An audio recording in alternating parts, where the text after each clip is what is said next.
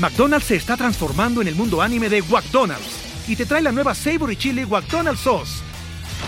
Los mejores sabores se unen en esta legendaria salsa para que tus 10-piece chicken wack papitas y Sprite se conviertan en un meal ultra poderoso. Desbloquea un manga con tu meal y disfruta de un corto de anime cada semana. Solo en McDonald's. ba baba go! En McDonald's participantes por tiempo limitado hasta agotar existencias.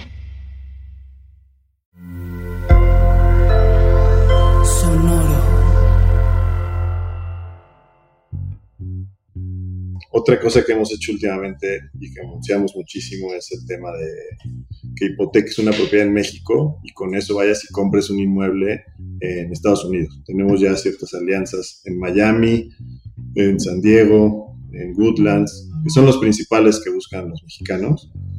Y esto está buenísimo porque entonces te quedas una deuda en pesos, tasa fija, 20 años, y una propiedad libre de gravamen en Estados Unidos con ingresos en dólares y plusvalía en dólares.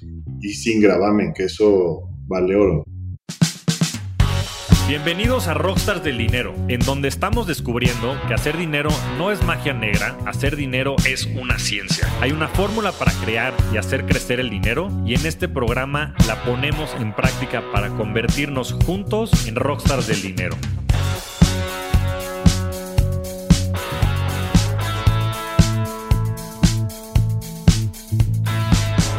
Iván Moreno es consultor hipotecario especialista en créditos de adquisición de vivienda, refinanciamientos y créditos de liquidez hipotecaria. Después de 17 años de trabajar en banca y servicios financieros, decidió emprender en el sector hipotecario. Fue así que en 2017 fundó Hipoteca Genial, una empresa que busca que las familias mexicanas puedan utilizar una hipoteca como un instrumento financiero para hacer crecer su patrimonio o su negocio. En esta charla hablamos sobre el Innovator's Dilemma, sobre nuestros pasados oscuros en la banca, sobre todas las opciones de financiamiento con créditos hipotecarios y sobre el valor del dinero. No pierdas tu tiempo, inviértelo en esta gran conversación con Iván Moreno. Bienvenido Iván Moreno, gracias por acompañarnos en el programa. Gracias Javier, muchas gracias por la invitación, muy contento de estar aquí. Muchas gracias Iván, qué bueno que aceptaste la invitación. Y ahorita vamos a entrarle un poco al tema. Yo Iván lo conozco de, del IPADE, ahí por ahí compartimos este, un poco de background. Fuimos los dos a esta gran escuela de negocios que creo que forma una mejor comunidad inclusive de lo que es académicamente. Pero bueno, por ahí hemos compartido este, mucho amigos y tenemos también varios foros en común. Y lo que me ha llamado siempre la atención de ti, Iván, es que eres una persona súper apasionada todo el día andas compartiendo información, promoviendo mucho eh, la empresa que, que hoy llevas, que fundaste y a la cual vamos a entrar un poco al tema. Me gustaría empezar por eso. O sea, ¿qué te apasiona a ti, Iván? Pues mira, yo eh, regularmente soy una persona que disfruta mucho los deportes yo creo que es lo que más me apasiona en la vida y soy de las personas que dice que sí a todo. Entonces, si mañana me dices vamos a jugar tenis, ya estoy comprando la raqueta y si me dices vamos a inscribirnos en un maratón, estoy ya buscando un entrenador para aventar el maratón contigo y si organizamos ir a un triatlón, ya también estoy eh, comprándome el wetsuit y la verdad es que todo el tema que esté relacionado con los deportes es algo que, me apasiona muchísimo. Yo creo que también hablando de, hipoteca genial, como bien lo comentas, es algo que a mí me encanta. lo que hemos hecho y a lo que nos dedicamos es algo que me gusta muchísimo y que disfruto y que a diferencia de otros empleos y de mi vida pasada, eh, disfruto muchísimo en el día a día, el poder estar cerca de nuestros clientes, asesorando a la gente con mi equipo de trabajo y construyendo un futuro cada vez mejor para todos los que tocamos en esta empresa. Buenísimo. ¿Y cuál es tu vida pasada? Pues mira, yo estudié en la Universidad Panamericana estudié contaduría. como todo contador, arranqué trabajando en las Big Five, que ahora son Big Four. Trabajé para KPMG, trabajé para Arthur Andersen. Eh, y estuve muy ligado a este tema contable. Esto habrá sido por ahí del 2001 al 2003 aproximadamente, que fue cuando decidí meterme al IPADE. Entonces me metí al IPADE, hice el programa, el MEDE, que es el, MBA de Full en el 2003 al 2005 y creo que hay un cambio muy importante en mi carrera, ¿no? Ahí fue donde incursioné en el tema de servicios financieros. Entré a trabajar a HCBC y trabajé muchísimos años en servicios financieros. ¿no? Trabajé desde el 2005 hasta hace unos 3, 4 años que fundé Hipoteca Genial. Y esta es mi vida pasada. ¿no? Este, estuve en HCBC como del 2005 al 2010, eh, llevando desarrollo de nuevos productos. Y después salí del banco a una segunda etapa que yo le llamo, es una etapa que estuve como chapulín. es una etapa muy chistosa en mi vida porque pasé en un periodo de tiempo muy corto por todos los trabajos que se te ocurran. Estuve, trabajé para AXA, para Deloitte, para MetLife, para Broxel. Me fui a vivir a República Dominicana, a una empresa de servicios de asistencia, puse una casa de empeño. Y fue algo que en ese tiempo digo, los somos de la vieja escuela, era muy mal visto, ¿no? tenías muchos trabajos en un periodo de tiempo muy corto. Es algo que hoy eh, valoro muchísimo porque aprendí demasiado y, y, ahora en la función que tengo actualmente en la empresa, no sé si has escuchado en un discurso que da Steve Jobs en Stanford de Connecting the Dots. Hoy es, creo que es uno de mis mayores assets en la empresa. El, como estoy muy dedicado al tema de relaciones públicas y business development en el negocio, he capitalizado de forma importante esa experiencia. Entonces, concluiría mi vida pasada mencionando que después de esa etapa de Chapulín, decidí volver a, la banca y fue cuando regresé al sector hipotecario. Revolví a HCBC, manejé la parte comercial de crédito hipotecario, toda la estrategia comercial del banco. Y ahí fue donde me terminé de enamorar de este producto que es el más complicado que existe en la banca en México. Sí, sí, sí. Sí, yo creo que difícilmente la gente entiende las hipotecas. Y ya entraremos ahí, pero me gustaría regresarme a tu primera vida pasada, al tema del banco. Yo también tengo un pasado en el banco y la verdad es que es un pasado bastante oscuro. Te iba a decir agridulce, pero no, la palabra es oscuro. De repente la gente odia los bancos, pero por lo menos en mi experiencia, este fue peor ser un colaborador de un banco. Es bien, bien complicado como el ver en pro del cliente, ¿no? El poder innovar, ¿no? Y tú que llevabas productos, desarrollo de productos, ¿qué opinas? O sea, honestamente, ¿crees que los bancos tengan la capacidad de innovar o crees que están como destinados a morir? Sí tienen la capacidad de, innovar, pero es muy difícil. O sea, es un ecosistema que es sumamente restrictivo. Y cuando tú estás en un área de desarrollo de nuevos productos, estrategias comerciales, pues que tienes que ser muy tirado para adelante y que tienes que estar buscando cómo hacer las cosas distintas porque afuera la competencia es durísima, pues te enfrentas a los grupos de trabajo, los comités, compliance, no tengo nada contra nuestros amigos de compliance, pero que en general generan un ecosistema que, que hace que la velocidad y el time to market de cualquier idea se vuelva demasiado lenta. Sí, y, hay muchísima burocracia. O sea, y digo, probablemente me tocó también vivir en una etapa muy complicada. Yo trabajé en el banco en el 2007, 2008, 2009, justo en la crisis hipotecaria, de hecho, en Estados Unidos. Y pues aparte trabajar en la casa de bolsa, ¿no? Que no es nada sencillo. Entonces el ambiente restrictivo ponlo por cinco. Ahora, el tema que yo siempre pienso en los bancos es el famoso Innovators Dilemma, ¿no? Que es completamente irracional para los bancos el innovar porque simplemente es excesivamente disruptivo, ¿no? O sea, si los bancos fueran a innovar, pues básicamente estarían dejando su mayor activo, que es su modelo de negocio, ¿no? Entonces, como que por qué se, ya sabes, canibalizarían ellos mismos. Y hoy tienen tanta fuerza, sobre todo en el país. O sea, los principales dos bancos de, de México, BBVA y Citi, tienen en conjunto cerca del 60% de los clientes, ¿no? Y a mí lo que me parece impresionante es que entre estos dos bancos, creo que tiene como 4 millones de millones de pesos en, activos a la vista, que son como 200 mil millones de dólares, una locura de dinero, que pagando el 0%, cuando la tasa de libre riesgo, los CETES están al 4,5%, ¿no? Entonces, como que tienen que jugar esta carta como de embrutecer a la sociedad para ellos ser rentables, ¿no? Entonces, al ellos no poder poner al cliente en el centro de sus necesidades, creo que eso es lo que, entre eso y el, pequeño conflicto de interés que tienen, más el tema como del innovators dilema, lo, como que lo veo muy, muy complicado. Y digo, sé que en hipoteca genial probablemente los bancos más que ser tu competidor sean tu partner, ¿no? Y ahorita llegaremos hacia allá. Pero ¿cómo le puede competir un banco a un startup? Híjole, es que es un tema súper complicado por lo que comentas, porque el interés intrínseco que tiene la banca en no cambiar su modelo de negocios es sumamente rentable. Entonces, yo creo que la forma más práctica de llevarlo a la realidad es mediante lo que están haciendo actualmente, ¿no?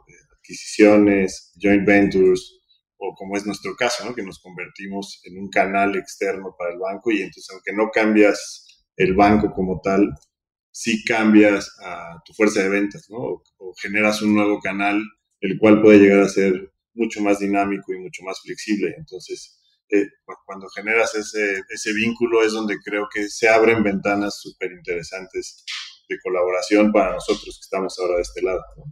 y para la banca les puede llegar a facilitar muchos aspectos que si lo quisieran hacer internamente les tomaría muchísimo tiempo resolverlo o de plano no podrían hacerlo.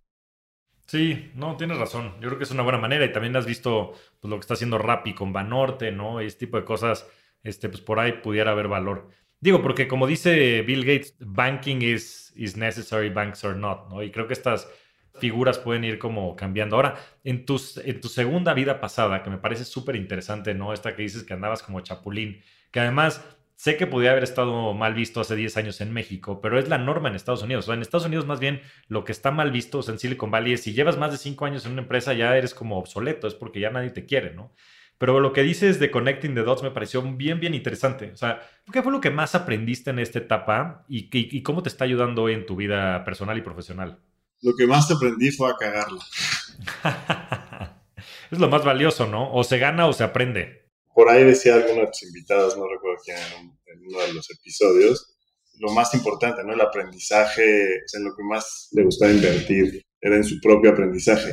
Aprender no solo implica ir a Stanford o ir a Yale o ir a Talipade, ¿no? También implica el aventarte y tomar el riesgo de tomar la decisión de poner un restaurante, poner una casa de empeño y aprender de nuevos modelos de negocios, eh, creo que ese es el, mayor aprendizaje de esa historia. Y lo que más he capitalizado yo creo que es el networking que logré construir en tanto brinco. Por ahí leí en un artículo que el 80% del éxito depende de tus habilidades de networking y de comunicación, mientras que solo el 20% depende de tus habilidades técnicas qué frustrante para los que han pasado 20 años estudiando en la universidad y maestría y doctorados, pero me parece que es este súper representativo, ¿no? Y yo creo que ese es hoy en día, un, como te comentaba, uno de mis mayores assets en el negocio, en la industria, es esa capacidad de, de networking que generé durante todo ese tiempo. Qué interesante esto último que dices, ¿no? Yo coincido, el, el tema como del día a día y lo que puedes aprender ya, este, en, pues eso, cagándola, tal cual lo dijiste, ¿no? Tomando riesgos.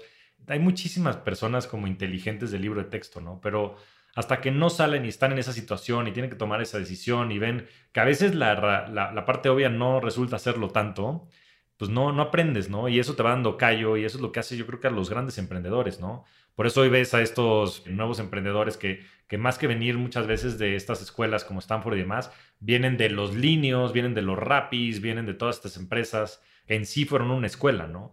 Entonces eso me parece buenísimo. Ahora, pues entrémosle al tema. ¿Qué son las hipotecas, Iván? Y, y, sobre todo, ¿cómo está la industria de hipotecas en México? Porque como que resulta ser bastante tabú, ¿no? Es algo de lo que no se habla, es algo que no se entiende. Y tú que te tocó vivir la parte del banco y ahora la parte en hipoteca genial, platícanos un poquito de la industria y, después si quieres le entramos a, por qué hipoteca genial. Muy bien, pues en relación a la industria te voy a decir que históricamente yo creo que a cualquier persona que le preguntas por una hipoteca lo ve como un producto gris, como cero fancy, complicado, creo que hasta genera cierto miedo, ¿no? El pensar en meterte en un proceso que es por naturaleza complicado la industria en los últimos años ha tenido un dinamismo impresionante y parte de lo que nosotros hemos trabajado mucho desde que se fundó la compañía es poder transmitir cómo este, estos productos complejos y estos productos que la gente no conoce los puedes convertir en un instrumento financiero, en un instrumento financiero que te puede ayudar a en mil número de situaciones y casos particulares que puede tener cada persona y puedes aprovechar estos instrumentos para poder formar tu patrimonio. Entonces, yo veo la, industria muy, muy sana. Creo que una parte muy importante es que los bancos, a pesar de la fuerte competencia y la presión que existe con los competidores y entre los bancos grandes en México, siempre han mantenido la prudencia de seguir originando créditos de manera responsable. Entonces, eso a mí me da mucha tranquilidad en cuanto a la permanencia y a la sustentabilidad del negocio. Y del lado de nosotros, en el brokeraje hipotecario, para que te des una idea, la colocación hipotecaria en México en el 2019 habrá sido de aproximadamente solo en la banca, ¿no? quitando los institutos Infonavit, Fobiste, etc. La banca comercial, que es donde nosotros estamos enfocados. Habrán sido 195 mil millones de pesos de colocación. 2019, 2020, 199 mil millones. O sea, a pesar de estar en un año de pandemia, fue un crecimiento marginal, pero crecimiento a final de cuentas. Y para nosotros, en el mercado de brokeraje hipotecario, ese es un negocio que creció a, de 72 mil millones de pesos a 85 mil millones de pesos. Entonces, en año de pandemia, crecer un 18%, pues la verdad es que es un, es un, negocio o una industria que es muy resiliente. ¿no? A mí es una de las cosas que más me gusta de, de, de esta industria, que en épocas de bonanza, pues todo el mundo en México o la mayor parte de la gente nos han educado para pensar que patrimonialmente lo mejor que puedes hacer es tener un inmueble. Entonces, en épocas de bonanza todos quieren comprar. Pero en épocas de recesión, y lo experimentamos eh, en los últimos 24 meses, bueno, ya no sé, ya no sé en qué, cuántos meses lleva esta situación, pero en, en, esto, en este periodo, la verdad es que hemos encontrado mecanismos súper interesantes. Como Banco de México ha bajado las tasas para incentivar la economía, eso abre un mercado de balance transfer, ¿no? Donde la gente se puede cambiar de una hipoteca a otra. Y ha abierto también un mercado de liquidez, ¿no? Donde los empresarios que están sufriendo un poco con la liquidez en su negocio pueden recurrir a, a un bien inmueble para, para apalancarse. Entonces es una industria que muy dinámica, que crece y que crece en periodos de crisis. Entonces yo creo que es el, la industria en la que muchos quisieran, el tipo de industria en el que muchos quisiéramos estar, ¿no? Por eso es que nosotros estamos aquí muy contentos todos los días. Sí, pero qué, qué interesantes estos datos, sobre todo porque parece que el brokeraje está creciendo más que está creciendo la industria, ¿no? Entonces, ¿qué te dice eso? Sobre todo en el marco de lo que comentabas, o sea, si al final del día, pues los bancos están buscando cómo innovar en los canales este, pues, de venta, comerciales, digitales, etcétera, justo por su incapacidad de hacerlo. ¿Qué te dice esto? O sea, ¿cuál es tu lectura, tu interpretación de que crezca más esa industria o ese segmento? Hoy nosotros, todo el mercado de brokeraje hipotecario representa ya cerca de un 43% de la originación hipotecaria en México. Yo como lo leo es que la hipoteca no es un crédito al consumo, no es una tarjeta de crédito, no es un crédito de auto. Entonces es un producto complejo por naturaleza, que tiene muchos participantes. Y eso es lo que hay cuando la gente de mi equipo me dice, es que está dificilísimo este negocio. Pues dale gracias a Dios porque por eso existimos, porque si no fuera difícil, los bancos buscarían resolverlo de forma digital o con sus propias fuerzas de venta.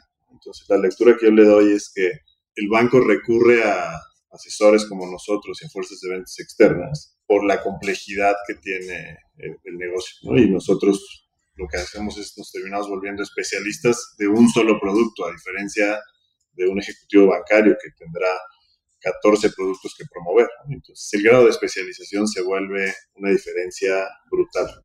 Entremos en la hipoteca genial. ¿Cómo nace Hipoteca Genial? ¿Cuál era tu idea? ¿Cómo se formó? ¿Cómo fue la negociación con el banco? Platícanos todo ese proceso. Mira, nosotros lo que hacemos es ten tenemos convenio con todos los principales bancos en México. Nuestra idea desde que se fundó la empresa, como historia de en el, garage, estábamos Horacio y yo, este, que iniciamos el negocio, era buscar transformar la forma en que se hacen las hipotecas en México. Con la experiencia que yo traía de cómo se hacían en el mundo corporativo, lo que estábamos buscando era cómo hacerlo de forma distinta. Entonces, arrancamos dos personas en el negocio hace cuatro años y sacamos nuestro MVP. Entonces empezamos a pivotear y a pivotear y a pivotear y a pivotear y cambiamos 20 veces la forma en que operamos actualmente el negocio.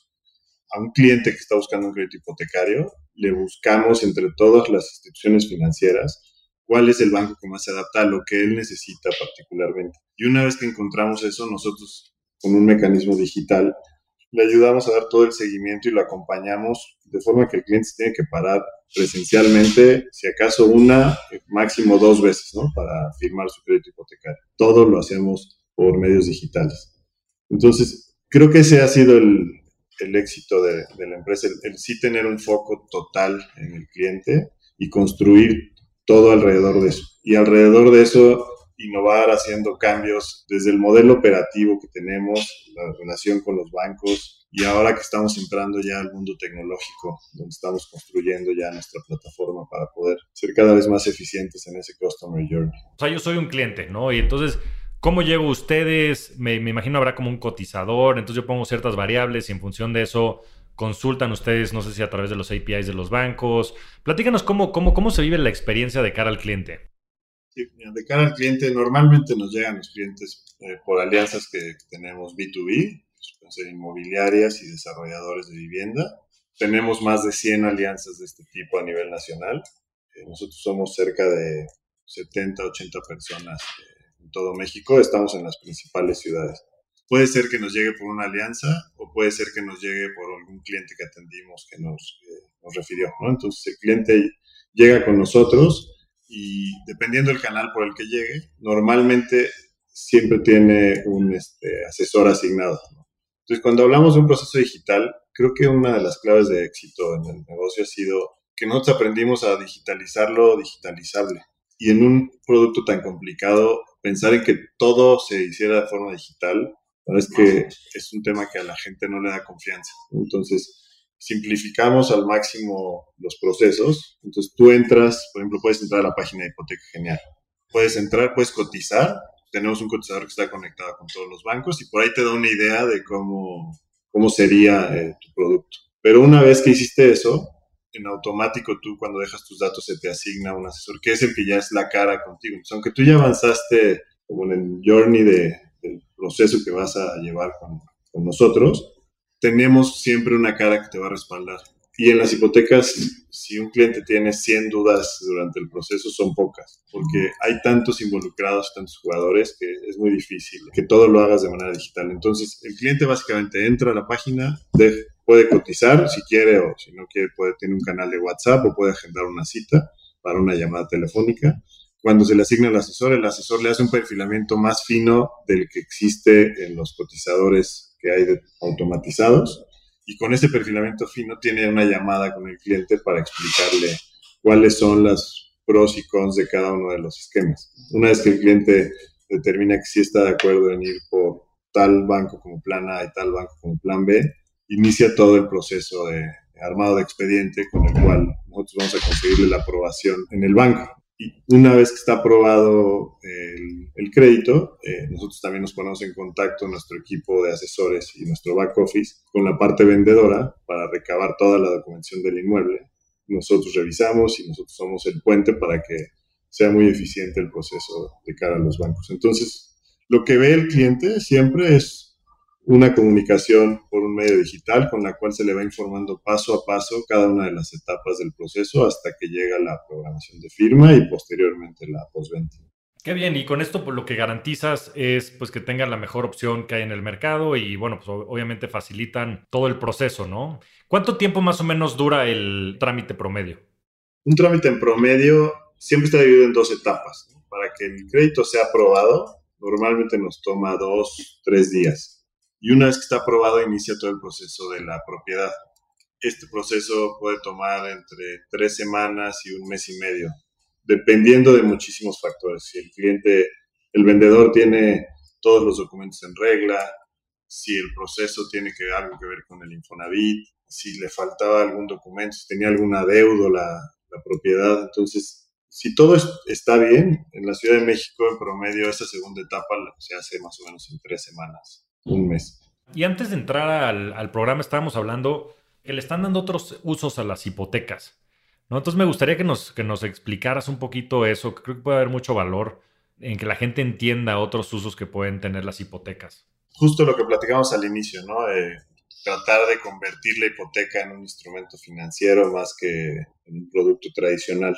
Y aquí lo podría partir como en cuatro grandes grupos, ¿no? Y voy a poner algunos ejemplos de cosas que hemos hecho, son sin entrar a, mucho a detalle, solo para dejar la idea de todo lo que se pudiera llegar a hacer con estos productos. El primer grupo sería el tema de adquisición de vivienda, ¿no? es, el más conocido para un crédito hipotecario. Las cosas nuevas que hay o lo que se pueden hacer con, con los productos que ha sacado la banca, ya puedes mancomunar ingresos con un amigo con un familiar o con un primo o con un socio. Entonces, cosas que antes no sucedían. hoy la, banca está siendo más flexible en aceptarlos. ¿Qué te permite eso? Pues tú podrías con tu mejor amigo comprarte un departamento en la playa y ponerlo en short term rental, ¿no? Y decir, oye, vamos a rentarlo en Airbnb y en Booking y en las que tú quieras. Y el, remanente que haya para cubrir la hipoteca lo vamos a dividir entre dos y los tiempos que sobren los vamos a utilizar nosotros. Puedes mancomunar con parejas del mismo sexo, con amigos. Entonces, este primer grupo, bueno, este primer eh, cambio es muy relevante porque antes la banca solo te permitía hacerlo con hermanos, con papás. Después, en esta parte de adquisición, una parte muy interesante de nuestra asesoría es que también le ayudamos a la gente que trabaja y que está cotizando, por ejemplo, en IMSS, que trabaja para el gobierno y que cotiza en el FOBISTE, en cómo sacarle el mayor beneficio posible a su saldo de su cuenta. Hay gente que tiene 600, 700, 800 mil pesos ahí y nunca ha volteado a verlos ni tiene idea cómo se puede utilizar. Nosotros les ayudamos a crear escenarios para maximizar ese beneficio, ¿no? Desde cómo utilizarlo en la adquisición de una propiedad o cómo utilizar esa su cuenta como un seguro de desempleo con un esquema que tiene el Infonavit, que se llama Apoyo Infonavit. Entonces, con esta mezcla de, posibilidades, le, ayudamos a los clientes a, plantearles cuál es el mejor escenario. Usted hablaría del tema de adquisición para, para cerrar ese primer grupo pueden ser propiedades que compres, ya sea que sea una propiedad principal donde quieres vivir, una propiedad de inversión como la que comentábamos, o si quieres entrar a un esquema de preventa, existen ya también productos en la banca que te permiten financiar desde el enganche que vas a pagar. Entonces eso hace que sea muy flexible y que nos lleve a todos los diferentes segmentos que hay en el mercado. Para cada uno tenemos una solución que plantear y podemos jugar con muchas variables. ¿sabes? no quisiera poner muy técnico, pero podemos llegar desde gente que está muy joven y tiene un ingreso limitado, puede tener un esquema de pagos crecientes, por ejemplo, en el cual le beneficias que arranque pagando un poquito menos y, su mensualidad va creciendo cada año un 2.9, 3%, que debería ser un crecimiento menor al que va a tener su salario.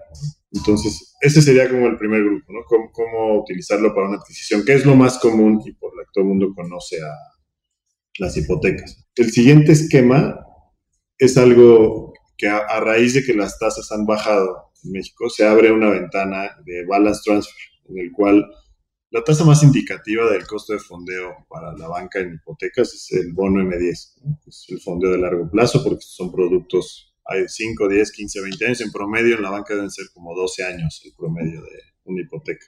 Entonces, a raíz de esta, esta baja que ha habido en las tasas en los últimos meses, se abre un mercado muy interesante ahí, ¿no? En el cual tú tienes, por ejemplo, una hipoteca que contrataste hace cuatro años y a una tasa del 11%, pues nosotros te hacemos un balance transfer y te podemos llevar a tasas de entre el 7.4 y el 8% anual, con el beneficio financiero obvio que eso representa. O puedes hacer un esquema en el que te cambies y digas, prefiero, como ahorita tuve afectación en mis ingresos, volverme a ir al plazo total que tenía originalmente para disminuir mi mensualidad y poder este, estar un poquito más holgado. Otra de las cosas que, que, hacemos ahí es la gente que trabaja para una empresa y cotiza en Infonavit, le ayudamos a que cuando hacemos el cambio, podemos en ese mismo cambio utilizar un esquema de Infonavit en donde todas sus futuras aportaciones se van a ir como prepago al crédito. en Infonavit, por ejemplo, tienen créditos en salarios mínimos, tasas del 12% anual. Las últimas ya no son así, pero todo lo que traen, en, el 78% de los créditos que hay en México están en Infonavit.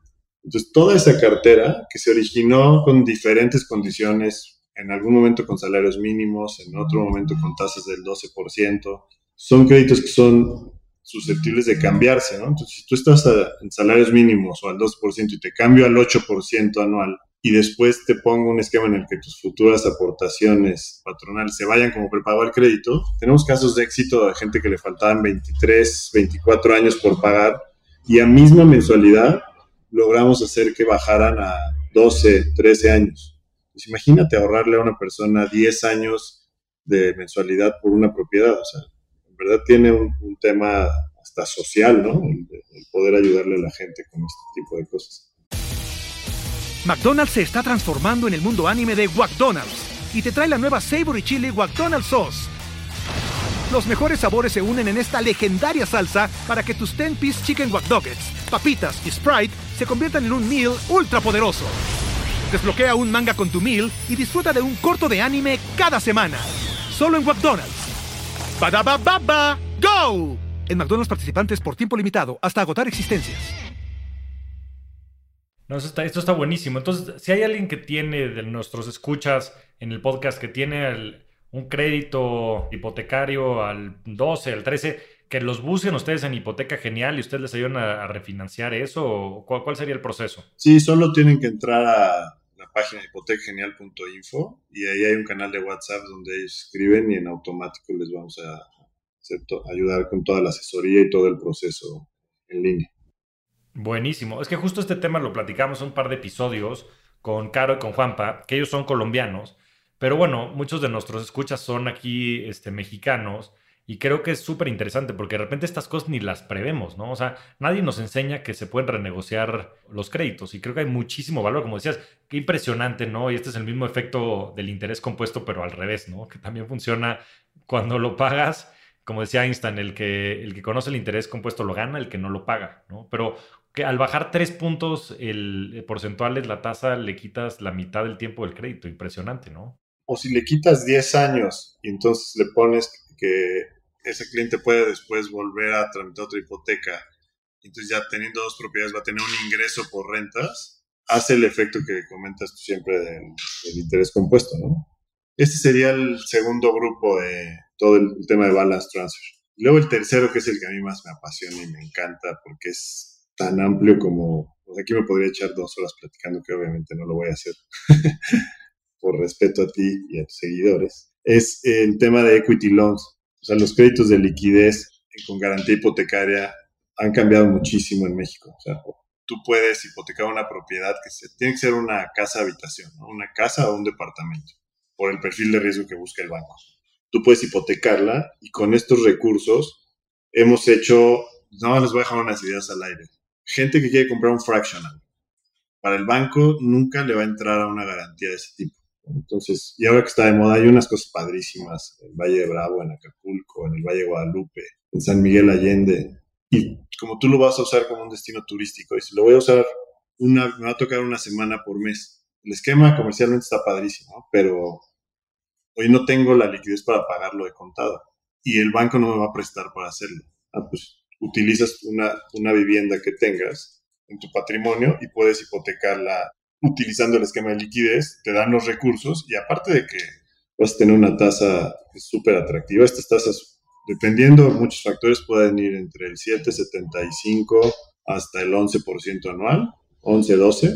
Aparte de que vas a tener condiciones como si de un crédito hipotecario tradicional, el ir a comprar algo de contado te da un poder comercial impresionante, ¿no? El que puedes negociar descuento súper, súper importante. Lo hemos vivido con varios clientes y llegan a alcanzar 10% de descuento, 8% de descuento. Entonces, financieramente se vuelve un esquema muy atractivo para eso. Otra cosa que hemos hecho últimamente y que anunciamos muchísimo es el tema de que hipoteques una propiedad en México y con eso vayas y compres un inmueble en Estados Unidos. Tenemos ya ciertas alianzas en Miami, en San Diego, en Goodlands, que son los principales que buscan los mexicanos. Y esto está buenísimo porque entonces te quedas una deuda en pesos, tasa fija, 20 años, y una propiedad libre de gravamen en Estados Unidos con ingresos en dólares y plusvalía en dólares. Y sin gravamen, que eso vale oro, Y más por el tema de incertidumbre que pudiera llegar a, a, darse en los siguientes años, de acuerdo a cómo nos vaya. Oye, pues está, está buenísimo esta parte. ¿Y por qué es libre de gravamen? Porque la que queda grabada es tu propiedad en México. Entonces, imagínate que tú tienes una casa aquí en Pedregal, cuesta 40 millones de pesos. La hipotecas podemos conseguir en estos esquemas hasta un 70%. Entonces, te vas, ¿cuánto vamos al 50%?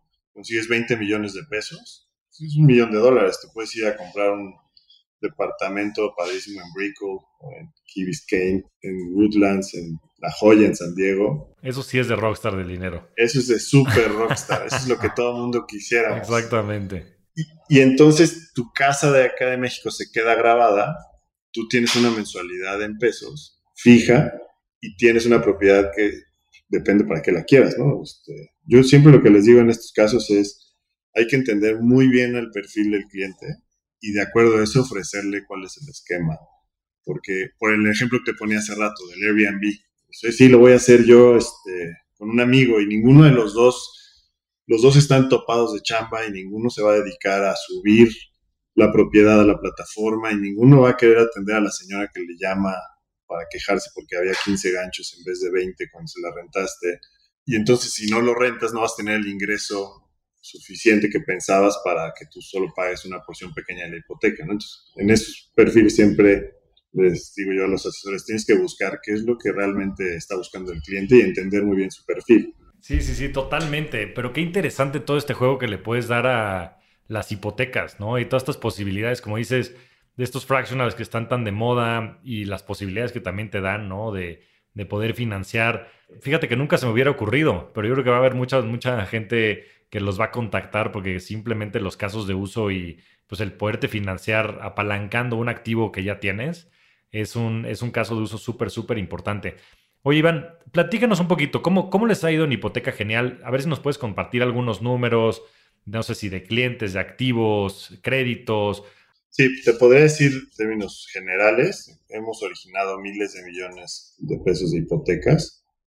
El dato exacto no te lo puedo compartir, este, pero te puedo ya hablar en porcentajes. Eh, crecimos el 85% 2020 contra el 2019.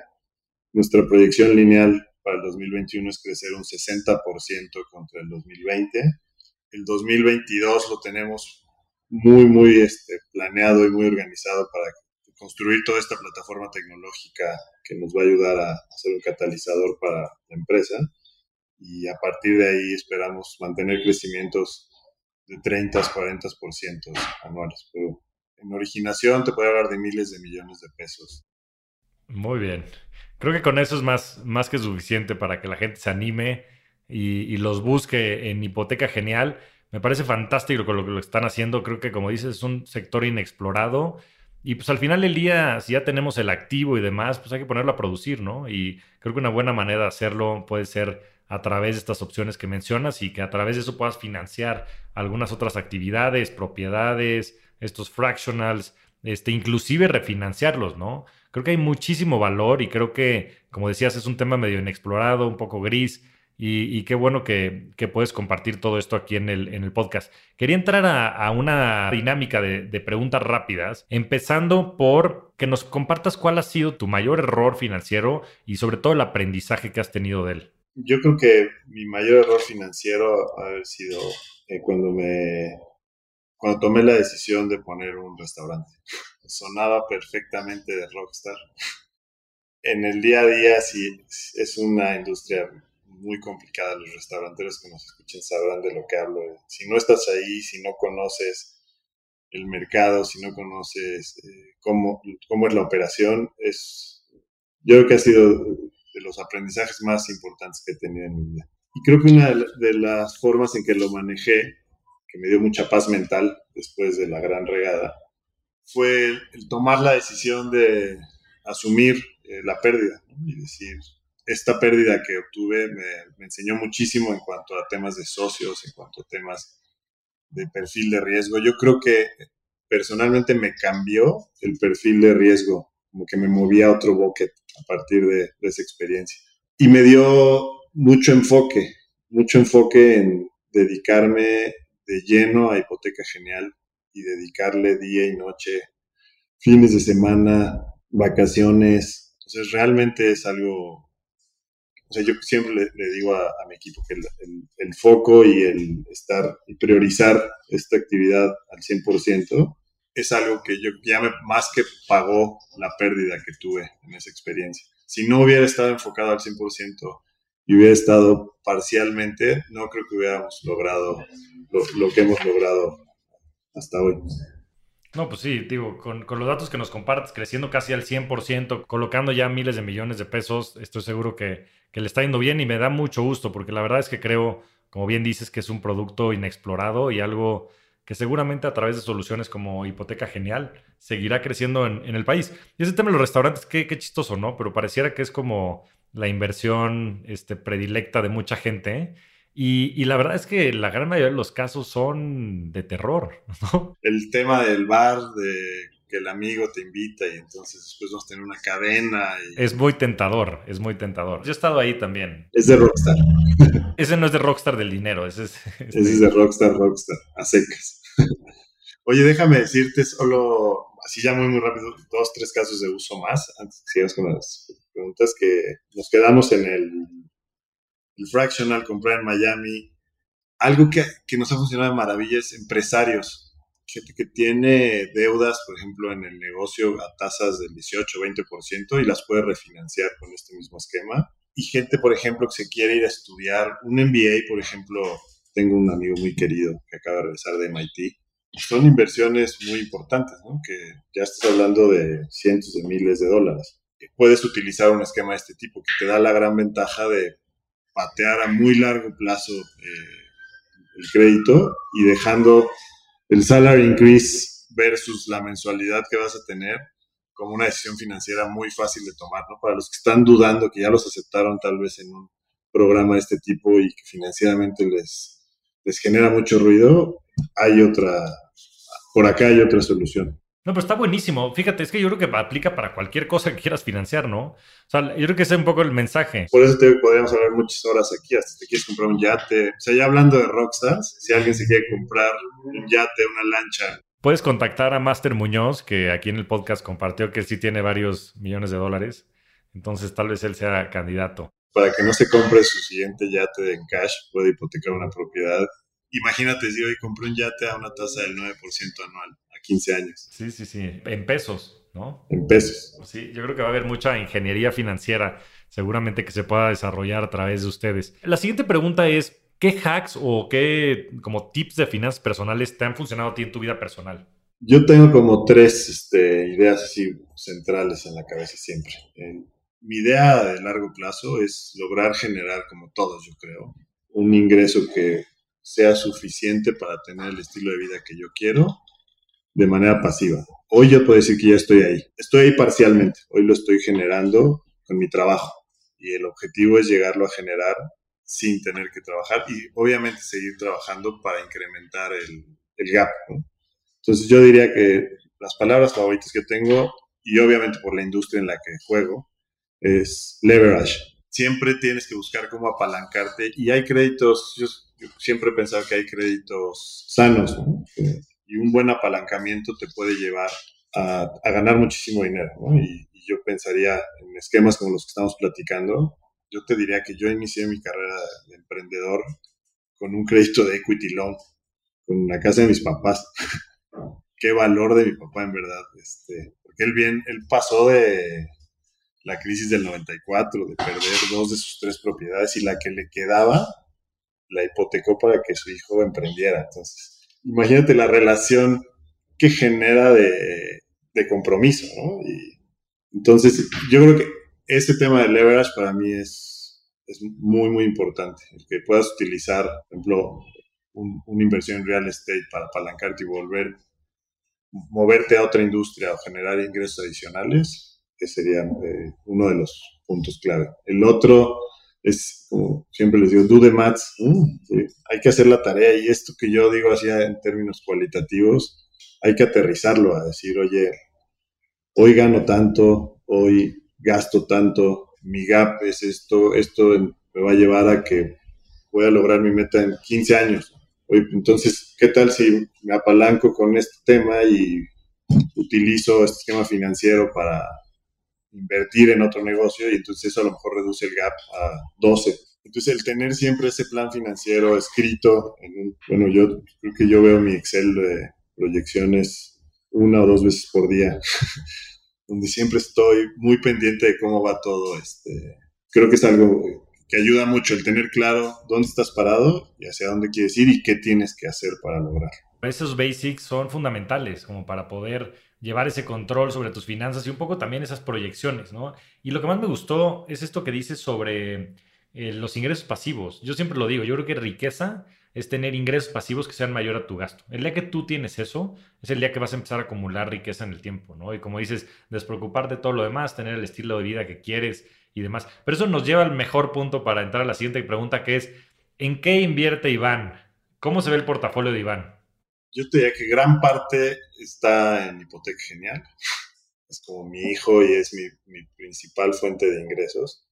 Te podría decir que 40-50% en real estate, 20-30% en temas de, largo plazo, entre seguros y temas notales y cuestiones que no me den acceso a los recursos, pensando en un tema entre patrimonial y por mi hija, y un 20% muy líquido, ¿no?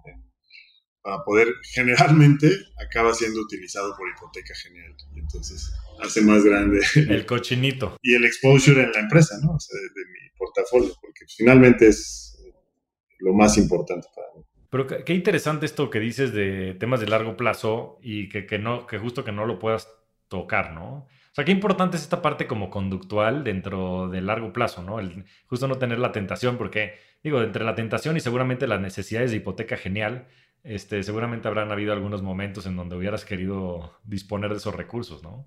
Todos. En cuestión de capital de trabajo, es, es un negocio que es demandante y siempre está la tentación. Entonces, por eso crear estos buckets y tener la disciplina, tú, tú hablas de un tema, de, tema financiero, es un tema de comportamiento. Tener esa disciplina de en el día a día respetar el plan que tienes y ejecutarlo con base en lo que definiste, creo que es muy importante. Totalmente, totalmente, Iván. Bueno, pues ya se nos está acabando el tiempo, pero antes de irnos, la, la pregunta que le hago a todo mundo y me interesa mucho conocer tu respuesta es, ¿cuál ha sido tu mejor inversión? Y eso es en el más amplio sentido de la palabra. Yo te diría, yo creo que el activo más valioso que tenemos todos los seres humanos es el tiempo. Conforme vas creciendo y desarrollándote, se vuelve más valioso y se vuelve más escaso. Entonces, yo creo que el tiempo que yo le dedico a mi familia, a mi hija en particular, creo que es el que me da el mayor return over assets en todos los aspectos porque me ayuda en todos los sentidos, ¿no? El tema, en el tema familiar, pues es padrísimo, ¿no? La convivencia y el día a día. Y tiene dos años, es la más divertida del mundo. Estar con ella es, es energía pura. Y en el tema laboral, te inyecta igualmente, porque pues, estás buscando hacer las cosas lo mejor posible porque quieres que en retrospectiva ella esté orgullosa de lo que construyó su papá. y adicionalmente que quieres darle lo mejor. Entonces eso te genera una energía que hace, te vuelve mucho más productivo. Y hasta en el tema deportivo, te diría, en todos los deportes que me gusta practicar, siempre tener esa motivación de poder en una competencia estar cerca de ella y que vaya y que me eche porras. Y Entonces, si lo ves de manera integral, yo creo que no hay mejor tiempo invertido que el que le dedico a María José. Qué buena respuesta, qué buena respuesta, Iván. Este, qué gran manera de cerrar el podcast. Coincido absolutamente en el tema del tiempo y de repente lo irónico es que invertimos mucho tiempo para ganar dinero. Trabajamos day in and day out para hacer lana. Y yo creo que va, y llega un momento en, en, la vida de todas las personas en donde se vuelve al revés, ¿no? Y yo creo que darías todo el dinero que tienes en el mundo por tener más tiempo, ¿no? Y si no, pregúntenle a la gente como Warren Buffett y, el tiempo sí es finito, ¿no? Entonces, qué buena reflexión y sobre todo el tema de tu hija, coincido y lo comparto, ¿no? Mis tres queridos hijos, sin duda son mi mayor inspiración. Y bueno, qué, qué, gran manera de, cerrar el podcast, Iván. Eres un verdadero rockstar del dinero. Te agradezco mucho la cátedra en temas hipotecarios y sobre todo abrirnos los ojos en cómo podemos ser más resourceful en obtener créditos con activos que ya poseemos, que nos pueden permitir pues, tener acceso a otro tipo de posibilidades. Ah, pues muchas gracias a muchas gracias por la invitación y los verdaderos rockstars son todo mi equipo. La verdad es que tengo un equipo del cual estoy súper orgulloso, que tenemos mucho tiempo de conocernos. El otro día hacemos la cuenta y si sumamos, tenemos más de 500 años de experiencia en servicios financieros entre todos. Entonces, realmente son ellos los que son los rockstars de esta historia. Ese es el secreto de todos los grandes negocios sin lugar a dudas, el, equipo de trabajo. No, pues muchísimas gracias por la entrevista. Y bueno, también gracias a Eric Yáñez, que fue el que nos puso en contacto para tener esta entrevista. Saludos al buen Eric. Y pues muchas gracias a todos nuevamente por escuchar otro episodio de Rockstars del Dinero. Espero hayan aprendido mucho de esta gran sesión con Iván. Y un fuerte abrazo, Iván. Gracias por aceptar la invitación. Muchas gracias, Javier. Muchas gracias a todos. Nos vemos semana a semana en este espacio para convertirnos juntos en rockstars del dinero. Yo soy Javier Martínez Morodo, búscame en redes sociales como arroba Javier Morodo y suscríbete a Rockstars del Dinero en Spotify, Apple Podcast, donde sea que escuches tus programas. Agradecimientos especiales a todo el equipo de producción. Rockstars del Dinero es una producción de Sonoro. Sonoro. With the Lucky Land slots, you can get lucky just about anywhere. This is your captain speaking. Uh, we've got clear runway and the weather's fine, but we're just going to circle up here a while and uh, get lucky. No, no, nothing like that. It's just these cash prizes add up quick. So I suggest you sit back, keep your tray table upright, and start getting lucky. Play for free at LuckyLandSlots.com. Are you feeling lucky? No purchase necessary. Void where prohibited by law. 18 plus terms and conditions apply. See website for details.